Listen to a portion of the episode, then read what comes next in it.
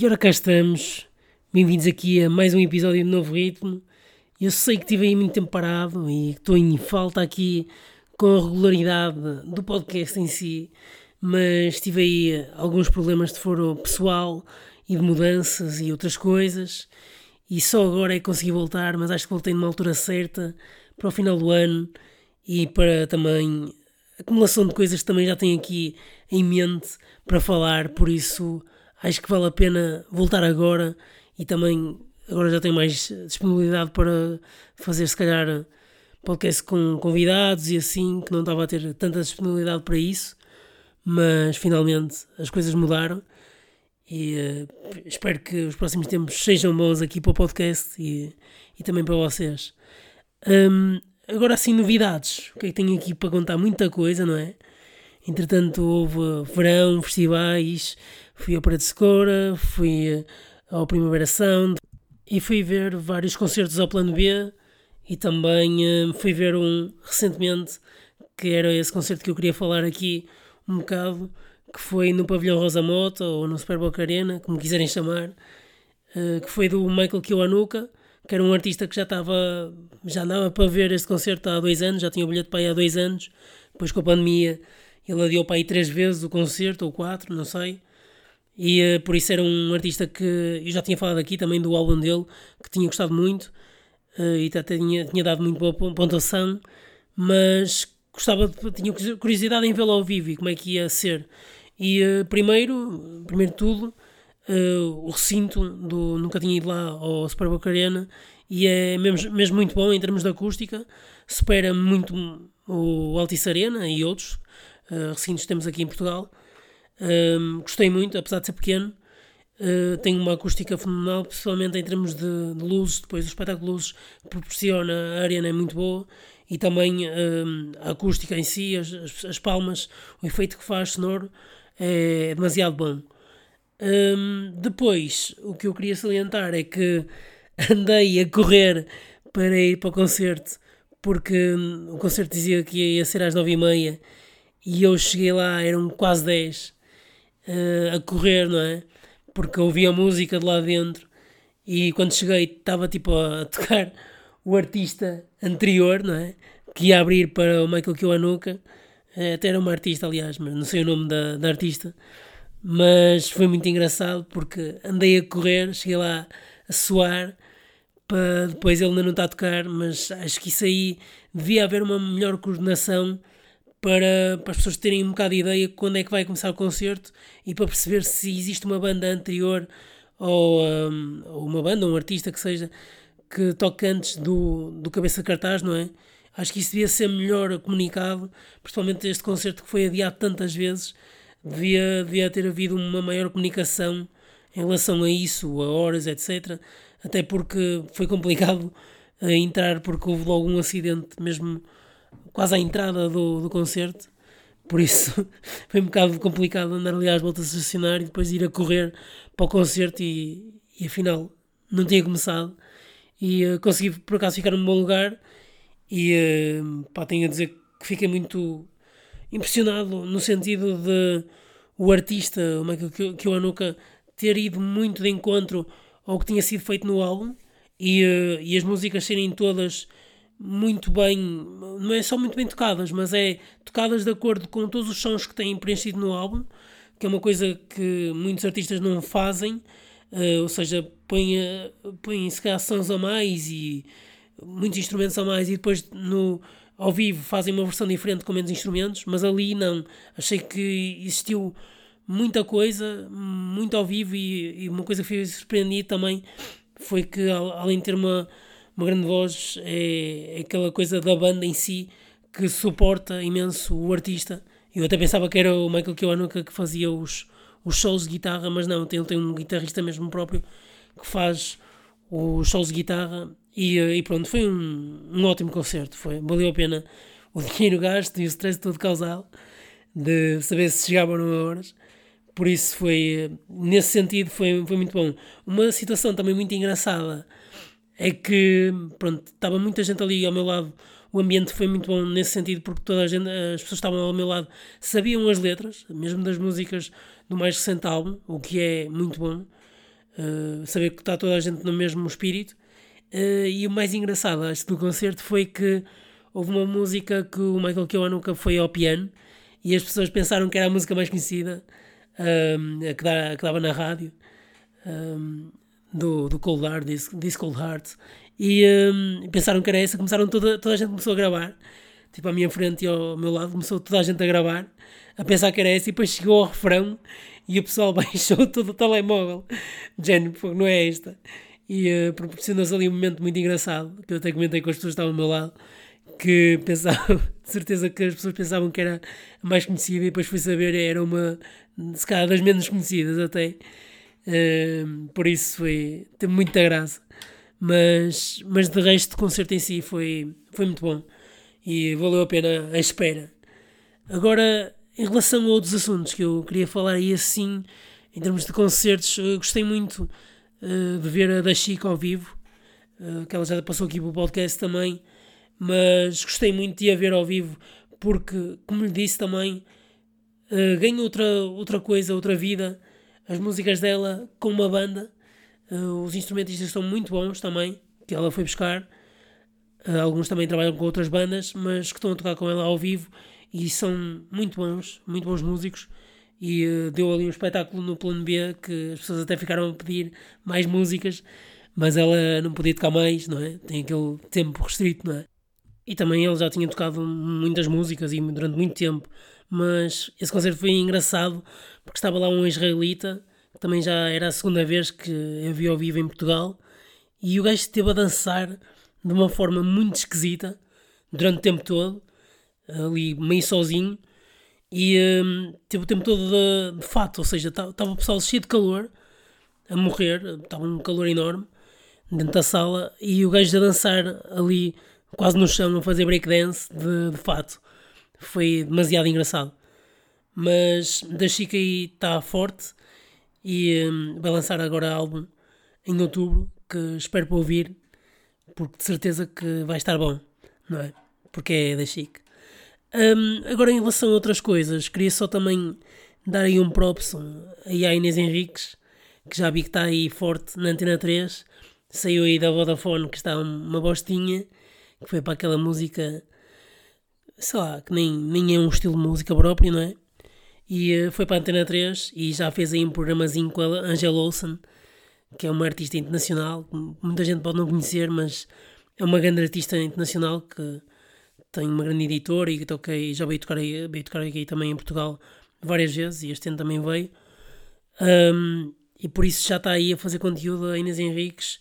Aconselho-vos aí a ouvir a Antena 3 que parece que a Antena 3 vai ganhar aí uma, uma nova reviravolta em termos de conteúdo, não é? Ora bem, agora queria falar um pouco sobre irritações, estas irritações que eu tenho assim constantemente, mas que agora nestes últimos meses foram acumulando porque não tenho vindo aqui falar, não é?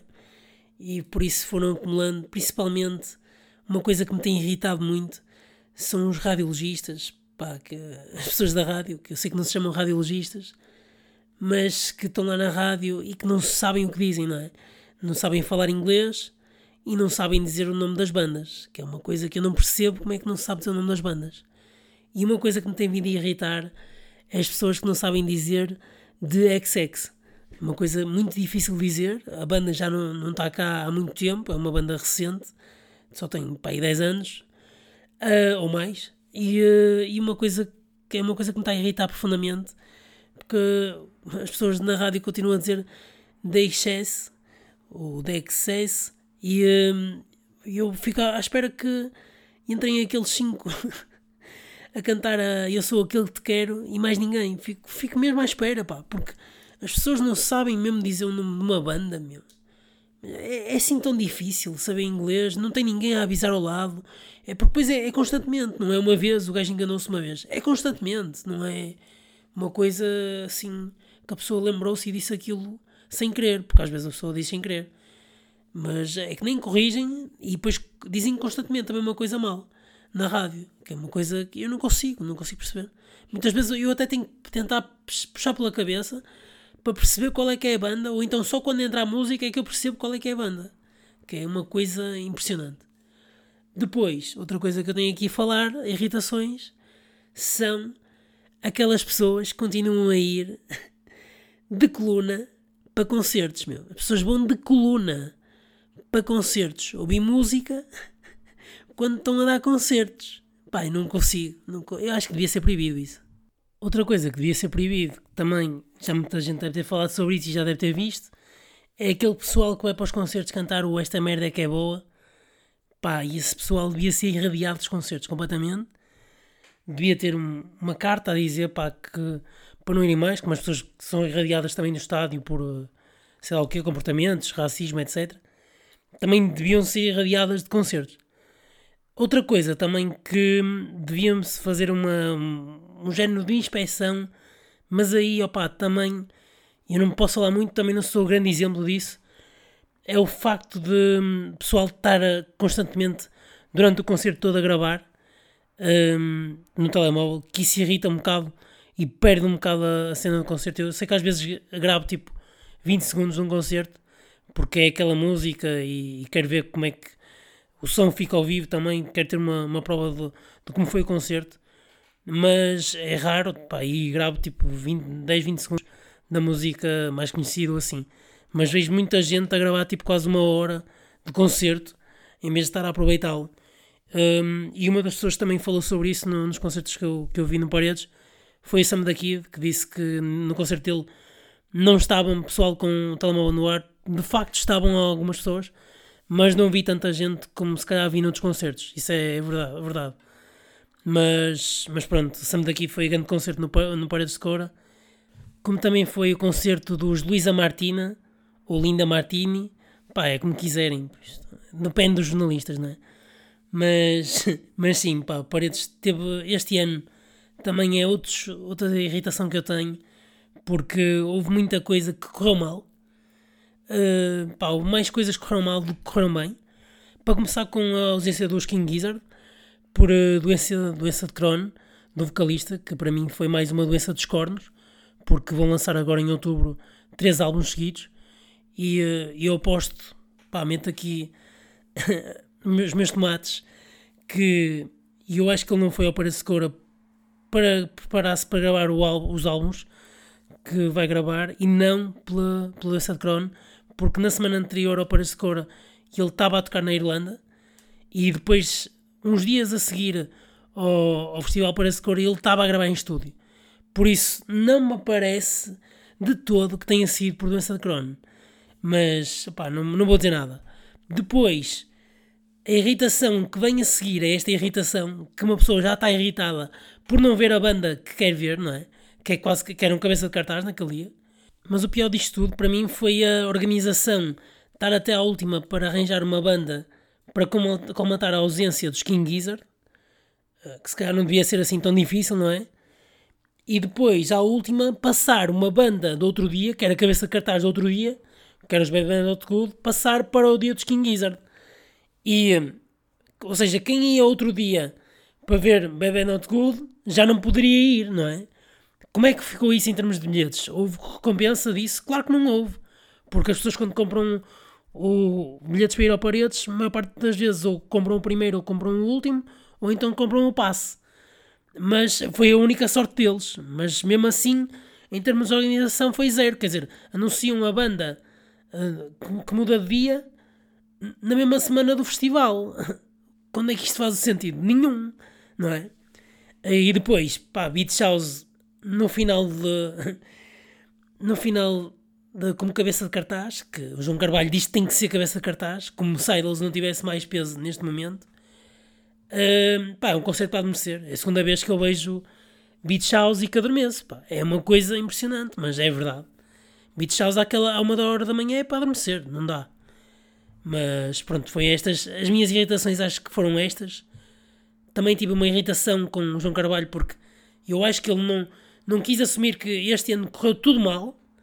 Foi mesmo tudo mal, correu mesmo tudo mal. A única coisa que correu bem foi terem um bilhete, uh, vendido os bilhetes uh, todos, não é? E terem tido um, uma casa cheia, mas isso já era esperado porque as pessoas estão com sede de concertos, estão com sede de festival e tiveram o melhor concerto que calhar houve no Paredes, que foi limpar a atriz.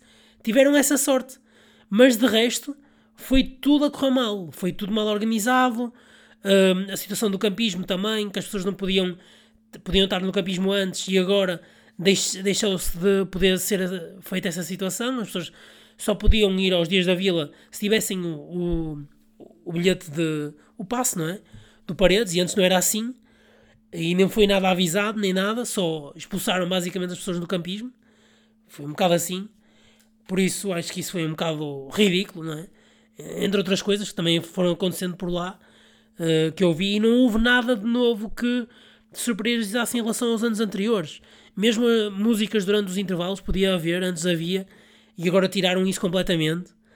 Uh, só tem uns anúncios e assim.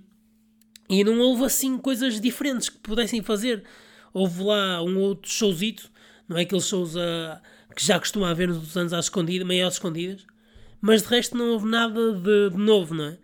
Uh, e por isso acho que foi assim um bocado fraco nesse sentido.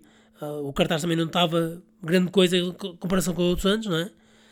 Uh, que também devido também a pandemia também não tem contribuído para isso, não é? Mas pronto, não vou falar mais sobre o Parede de Cora, para não me irritar mais. Mas pegando aqui no, nos King Gizzard and Lizard Wizard, que vão lançar novo álbum, novo, novos álbuns, três, e lembrei-me aqui de um conceito que já tenho andado a pensar há algum tempo, neste conceito em si, que é o de treinador de bandas. Ou seja, existem treinadores em equipas, não é? De, de esportes coletivos, de futebol, de basquete, de handball, mesmo de desportos singulares, como o caso do ténis, mas não existem treinadores de bandas, ou seja, as bandas em si não têm ninguém que direcione para o que fazer melhor, onde levar a banda, etc. Ou seja, mesmo tendo um, ban um manager, como muitas bandas têm, não é? O manager muitas vezes quer é tentar com que a banda seja mais promovida, uh, trata de, também dos concertos, de organizar os concertos, de distribuir os lucros e assim, mas em termos de direção, de saber para onde é que a banda vai, onde é que quer ir, o que é que está a preocupar a banda em si, um, as diferenças que existem entre o grupo em si, o que é que poderá fazer com que exista uma harmonização da banda e com que a banda se dê melhor. Não existe, acho que não, não existe esse conceito de treinador de banda. E acho que devia existir mais, porque muitas bandas tendem-se a separar, como foi o caso dos Beatles, não é? Que se separaram, uh, como conseguem ver no, no documentário que eu também já falei aqui da Disney Plus. E uh, eu acho que devia haver um mais. Essa, acho que cada vez mais devia haver esse treinador de bandas, ou seja, ter alguém por trás da banda que diga: olha, a direção que queremos ir é para aqui, ou seja, a banda diz que a direção que queremos ir é para aqui, e o, o treinador diz: olha, foca-te mais nisto, foca-te mais naquilo, acho que a banda devia fazer mais isto, devia fazer mais aquilo, porque muitas vezes as bandas são lideradas, ou seja, pelo vocalista, pelo guitarrista, por quem faz as músicas, etc. E depois existem uh, muitas vezes uh, pessoas que estão. Uh, à parte, ou seja, estão ali a seguir-se apenas pela banda. E essas pessoas muitas vezes já estão só a, a ir na onda e não estão harmonizadas com a própria banda. E depois o que acontece é que existe aí separações, não é? Porque as pessoas já não querem ir para ali, então separam-se e, as bandas cada, cada vez se vê mais uh, artistas a solo a surgirem e não bandas, no, mesmo em Portugal cada vez mais se vêem artistas e não bandas. O que acho que é mau, porque as bandas ganham outra, outra coisa. Não é que os artistas não, não existam e vão sempre existir, não é? A solo.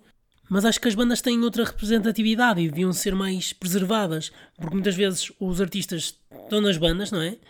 São os grandes artistas que depois estão nas bandas e se separam, e muitas vezes quando se separam não se tornam o, os grandes artistas, ou então vão para outro estilo completamente diferente da própria banda, que muitas vezes até pode ter sucesso ou não, não é?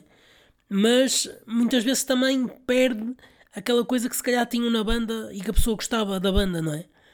Perde aquela coisa. Muitas vezes depois ah, existe o, o comeback, tentar trazer a banda de novo, um, que, que agora também é aquela coisa que parece que está na moda, mas acho que devia ser mais preservado isso, porque depois não é a mesma coisa, não é? E, e mesmo própria, as próprias bandas, quando começam a, ver que estão a perder o, o, rumo, devia existir um. Não sei, alguém que estivesse lá e dissesse assim: opa, este álbum fizemos, não bateu, não é? Este álbum as pessoas no máximo gostaram de uma música. Não vamos estar aqui a tocar as músicas todas do último álbum. Que sentido é que isto faz? Pá, mas muitas bandas optam por esta coisa que faz mal a quem gosta da banda, porque muitas vezes as pessoas vão para lá para ouvir os hits que gostam antigos, não é? Isso é uma coisa que acho que devia haver mais. Na, não é só na banda, mas, eh, mas em si na, na própria estrutura do que é a marca da banda, não é? Mas, mas falando sobre isso, e agora pegando aqui no que eu queria falar, que são os álbuns da semana, os álbuns que eu queria recomendar às pessoas, pegando nisso, eu queria falar aqui da, da banda do Sports Team, fizeram um novo álbum, agora recentemente, chamado Gol Golpe. Eu já tinha aqui recomendado, acho eu, a, a banda, esta banda Sports Team, que é uma banda assim num estilo mais punk rock, mas eu estou com um bocado de receio que a banda acabe. Isto porquê? Porque o vocalista não sabe cantar, ou seja, eu acho que ele nem sequer teve aulas de canto, não tem projeção suficiente e desafina muito ao vivo. Principalmente quando eu fui ver ao vivo é que eu percebi essa deficiência que ele tem de deficiência não é deficiência, mas no sentido de não conseguir estar sempre afinado no tom correto. E, e isso já tinha reparado também, depois é que comecei a reparar mais, porque as próprias músicas muitas vezes os, os riffs da guitarra um, sobrepõem-se aos riffs da melodia, ou seja, deve ser mesmo para ajudar o vocalista a tentar encontrar-se com a, com a própria voz, que se calhar não sei se foi ele que fez as linhas melódicas ou não, mas, mas muitas vezes senti isso, que o, quando estão a fazer música ao vivo, que o vocalista vai muito atrás da melodia que estão, estão a fazer na guitarra, que é sobreposta à própria linha da, da voz. Por isso existe esta deficiência aqui na banda que não é imposta por, sei lá, por um manager da própria banda, que eu acho que faria muito melhor à, banda em si, porque o vocalista tem, tem estilo, ou seja, tem presença, as letras são engraçadas, por isso acho que isto dava muito mais. E, e outra coisa que na, também ao vivo também notei, nas músicas que ouvi, só algumas, mas que notei é que a baterista, é uma baterista, uh, não sei o nome da, da baterista, mas sinto que ela está muito atrás, ou seja, tem as guitarras muito fortes e ela está muito para baixo. E no álbum sente-se alguma também esta discrepância de som. E eu acho que isso também está a afetar um bocado a banda. Apesar disso, este álbum aqui, eu dou-lhe um 9, este álbum Gulp, eu dou-lhe um 9 e aconselho toda a gente a ouvir este álbum, principalmente quem gosta mais de punk rock e assim, porque é um, é um rock meio alternativo, meio punk. Porque é um bocado mais falado às vezes, mas é um, é um rock pronto, que já, se calhar já não havia assim há algum tempo e também estava com saudades disto, mas tem aqui músicas que são muito catchy, ou seja, ficam no ouvido, como é o caso da The Drop, a Cool It Kid, um, Our Entertainment também, uh, sei lá, uh, Fingers Taken Off. Tem aqui músicas muito boas e que ficam no ouvido. E eu acho que está muito bem construído o álbum também, que é outra coisa, eh, tantas guitarras como a projeção toda da banda em si está tudo muito bem feito em termos de álbum, está um álbum coeso e, e por isso é que dou um novo a este álbum. E acho que é uma banda que está aí para durar, e espero eu, e espero que estas deficiências que eu notei da própria banda um, sejam colmatadas no, no, futuro, porque acho que é. Pronto, já é o segundo álbum que fazem e estão a evoluir cada vez mais. Ou seja, o primeiro álbum já foi bom, mas este ainda supera o anterior e estão no mesmo estilo, não mudaram de estilo. Podiam ter mudado totalmente, mas não. Mantêm a mesma, mesma identidade da banda e estão cada vez melhores. Parece que estão cada vez a surpreender-se. Isso é bom quando o segundo álbum supera o primeiro no mesmo estilo. O outro álbum da semana que eu queria aqui recomendar é o álbum do Salto. Eu sei que é música portuguesa, mas quando a música portuguesa é bem feita, uma pessoa também tem que falar, não é? E tem que dar a cara. E neste caso, eh, este álbum do Salto, eu sei que sou um bocado suspeito porque conheço tanto o Guilherme como o Luís, mas pá, está muito bom. Aconselho toda a gente a ouvir este álbum, o álbum Língua Afiada, que saiu agora recentemente, esta, esta semana que passou, mas está, está tudo muito bem feito. Uma coisa que eu noto aqui também, da experiência também da própria banda, que vejo que existe aqui um trabalho enorme de passagens, não, não é? Ou seja, tem o refrão, tem os versos, mas existem aqui passagens que são feitas entre os versos e os refrões, que é tudo muito bem feito, não é? Tipo uma passagem que eles fazem para meter, para encher a música, ou então uma passagem que fazem diferente dos, dos acordes mas que é só experimental. Não, existe uma coisa trabalhada, bem feita, produzida, e eu, eu acho que isso aí é o que faz este álbum ser melhor que os anteriores, se calhar, na minha opinião, é melhor que todos os anteriores, é capaz de ser o melhor, melhor trabalho de, do salto. E este álbum eu dei-lhe um 8.3 em 10. Pá, acho que está tá muito bem conseguido da parte deles. Uh, começo logo pela Fia Língua, que é um dos, um dos singles, que está muito catchy, ou seja, tem, eles têm, alternam muito com isto, entre o, os sintetizadores catchy com, com as, as baterias fortes e, uh, e depois uma, umas guitarras por trás e com as letras também do, deles que também são muito bem trabalhadas. Por isso, acho que está tá tudo muito bem trabalhado aqui na, na, nesta música uh, A Fia Língua, mas também nas outras. Uma que me surpreendeu aqui foi A Cidade Farta, que gostei muito e fartei-me de ouvir. Lá está, A Cidade Farta. Uh, Terra de Ninguém, também gostei muito. Depois é Erva Daninha também, farto-me de ouvir esta música. E a Sai Anda Lá também. As outras também consigo ouvir.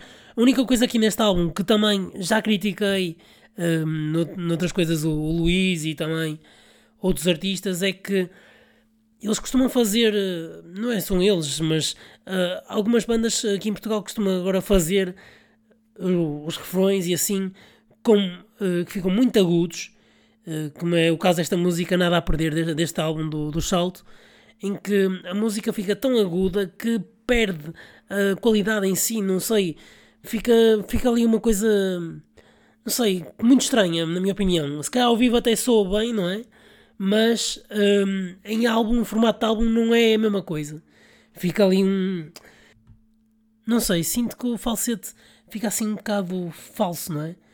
Mas tirando essa, a música aos 30 também achei um pouco estranha, porque começa assim muito funk, anos 80, e depois o refrão trava completamente e fica assim uma vibe um bocado estranha. Mas tirando essas duas músicas, acho que o álbum está muito bem conseguido, está muito bem estruturado e por isso aconselho toda a gente a ouvir, porque estão aí muito fortes. E acho que este álbum é capaz, pá, e na minha opinião é, é o melhor álbum deles. Uh, foi muito bem trabalhado, também tiveram tempo para fazer uma coisa bem feita, na minha opinião. Uh, não foi uma coisa lançada, premeditada à pressa. Uh, e por isso acho que está tá muito bem conseguido e aconselho toda a gente a ouvir. Um álbum que me desiludiu foi o álbum Town dos IRS, que eu pensava que ia ser yeah, muito para cima mas por causa dos, dos singles, ou seja, o Speeding of the Edge of the World e também o Burning, que para mim são duas das melhores músicas do ano. E depois o resto do álbum ficou muito para trás, ou seja, tens a, tens, tem a vocalista lá a cantar, não é? A cantar bem, com um bom groove, mas depois o resto dos instrumentos está muito para trás. E isso faz com que o álbum se perca ali no meio destas duas músicas que são dois musicões em si, na minha opinião mas pronto, fiquei um bocado triste porque estava muito. Estava a pensar, este vai ser um dos álbuns da semana que eu vou recomendar e afinal, não. Mas assim, mais música tem havido, mas que eu queira assim falar só estas questões aqui.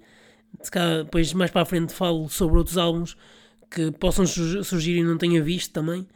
Mas, mas é isso. Acho que está tudo esta semana. Fiquem atentos e já sabem. Até ao próximo ritmo.